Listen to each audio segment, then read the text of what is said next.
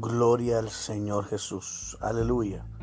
Damos la bienvenida una vez más a cada uno de los amigos y hermanos que nos acompañan una vez más en su podcast Edificando sobre la Roca. El propósito cada vez es mostrar más las maravillas de Dios por medio de su palabra y enseñarnos, capacitarnos a los santos para la obra del ministerio. En este día vamos a seguir nuestra serie de enseñanzas sobre conociendo a nuestros adversarios. Hoy vamos a hablar la segunda parte y hablaremos sobre los portales espirituales. Es importante que sepamos que hay portales espirituales que podemos abrir al enemigo en nuestras vidas, en nuestras casas o en nuestras familias. ¿Qué son estos portales? Son entradas legales que abrimos al diablo en nosotros que pueden dañar nuestra relación con Dios y podemos infectarnos con espíritus inmundos que andan al acecho. ¿Y cómo lo hacemos? Efesios 4:22 dice, en cuanto a la pasada manera de vivir, despojados del viejo hombre, que está viciado conforme a los deseos engañosos, y renovados en el espíritu de vuestra mente, y vestidos del nuevo hombre creado según Dios en la justicia y santidad de la verdad. Por lo cual, desechando la mentira, habla verdad cada uno con su prójimo, porque somos miembros los unos con los otros. Dice también, airaos, pero no pequéis. No se ponga el sol sobre vuestro enojo, ni dé lugares al diablo. El que hurtaba no hurte más, sino trabaje, haciendo con sus manos lo que es bueno, para que tenga que compartir con lo que padece necesidad. Ninguna palabra corrompida salga de vuestra boca, bendito Dios, sino la que sea buena para la necesaria edificación, a fin de dar gracias a los oyentes, y no contristáis al Espíritu Santo de Dios con el cual fuisteis sellados para el día de la redención. Quítese de vosotros toda amargura, ira, enojo, gritería, maledicencia y toda malicia. Antes, sed benignos unos con otros, misericordiosos, perdonándonos unos a otros, como también Cristo nos perdonó. Aleluya.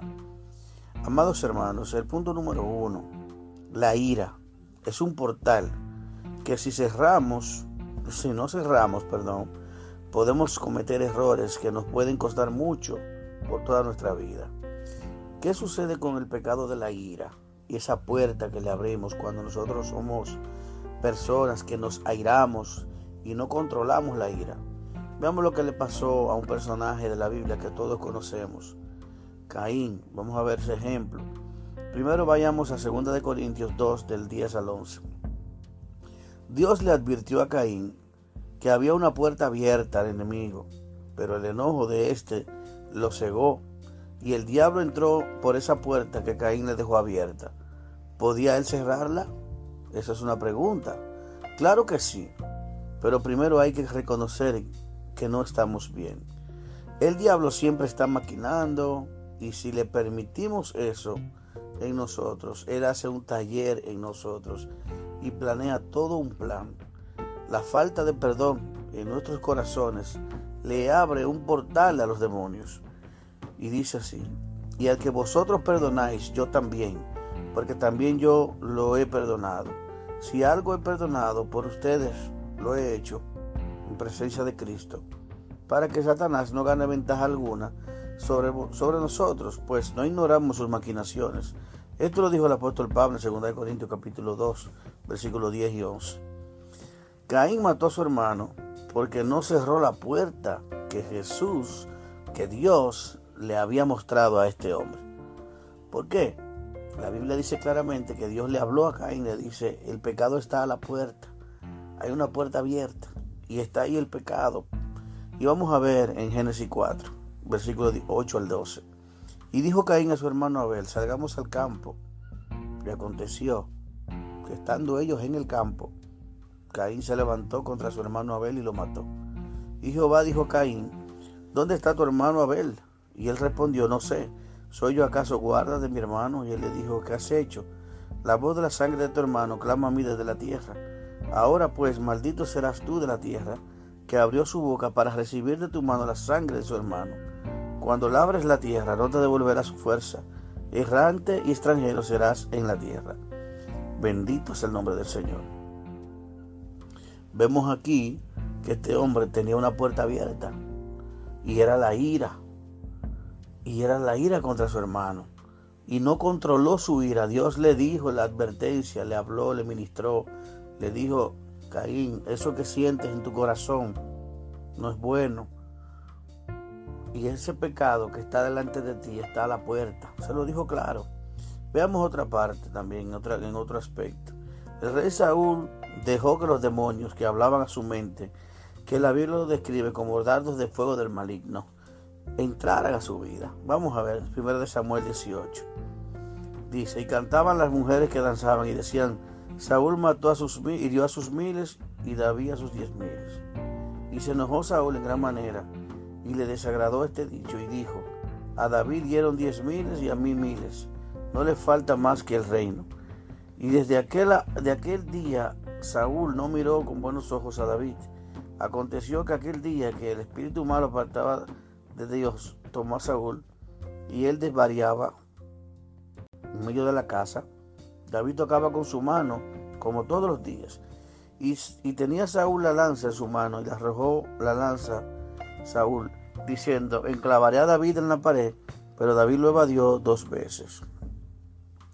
Bendito Dios. Mire cómo este hombre a través de la ira también, a través de la envidia, a través del enojo, pues este hombre empieza a tenerle un odio a David y provoca que ese pecado, el asesinato, esté a punto de entrar, al igual que como sucedió con Caín y Abel. Dice aquí, cuando Saúl oyó esas palabras que eran más, que eran más para David que para él, de diez mil a mil, entró en su corazón un sentimiento que abre puertas al enemigo, y es la envidia. Al no reconocer lo que Dios hace por medio de los demás, es algo que el diablo siempre va a usar para dañarnos a nosotros mismos. Vemos que en el caso de, de también de Caín, la envidia y la ira lo dejó, se dejó gobernar. La envidia la usa el diablo para que nos matemos unos a otros. La solución es mantenerte humilde y saber que cada uno tiene una función diferente y un llamado diferente y dones diferentes que conforme al, llamado tenemos. Primero de Pedro 5, del verso 6 al 9. Humillado pues bajo la poderosa mano de Dios, para que Él los exalte cuando fuere tiempo, y echando toda vuestra ansiedad sobre Él, porque Él tiene cuidado de vosotros. Sed sabios y velad, porque nuestro adversario el diablo anda buscando como un león rugiente buscando a quien devorar.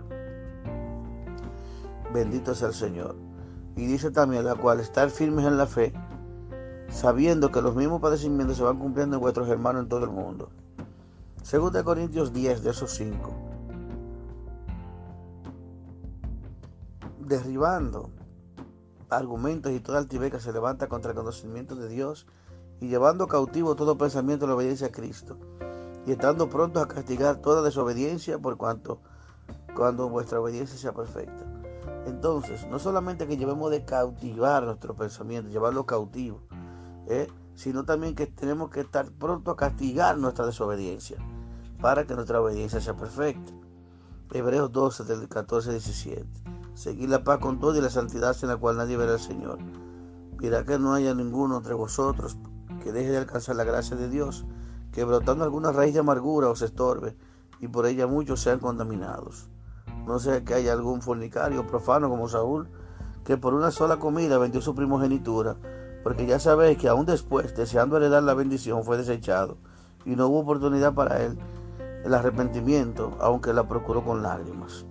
Amados hermanos, aquí vemos claramente cómo eh, el elogio que Dios le hace a este hombre delante de su hermano fue lo que causó la envidia y el deseo de matar a su, a su propio, eh, en ese caso Saúl quería matar a David también por causa de la envidia.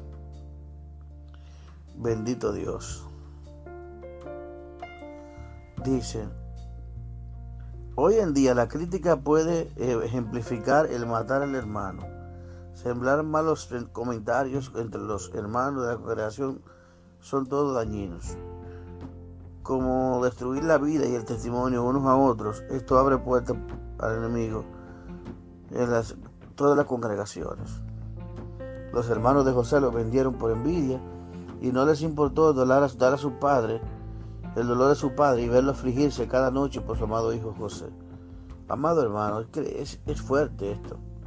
Entonces dice que Jacob rasgó sus vestidos y puso silicio sobre sus lomos y guardó luto por su hijo muchos días y levantándose todos sus hijos y todas sus hijas para consolarle. Mas él no quiso recibir consuelo y dijo, descenderé enlutado a mi hijo hasta el Seol y, y lo lloró su padre. Bendito Dios. Aleluya. Vamos a tener eh, una pausa y vamos a tener esta segunda ah, entrega sobre lo que es conociendo los adversarios. Amados hermanos, vemos aquí cómo también el enemigo nos engaña con sentimientos, con amigos, con familiares, con compañeros de trabajo, que nos, que nos eh, se levanta el diablo para poner en nosotros estos sentimientos, como la envidia, como la ira, como el enojo, como la contienda, como la enemistad, que son sentimientos dañinos con el propósito número uno, es que nosotros eh, podamos destruirnos unos con otros y podamos estar activos para que podamos resistir toda fuerza del enemigo. Bendito sea el nombre del Señor. Amados hermanos, bendiciones, feliz noche y seguimos con el próximo capítulo sobre esta serie, conociendo a los adversarios. Dios te bendiga y Dios te guarde y seguimos adelante en Cristo Jesús. Amén. Y amén. Gloria a Dios. you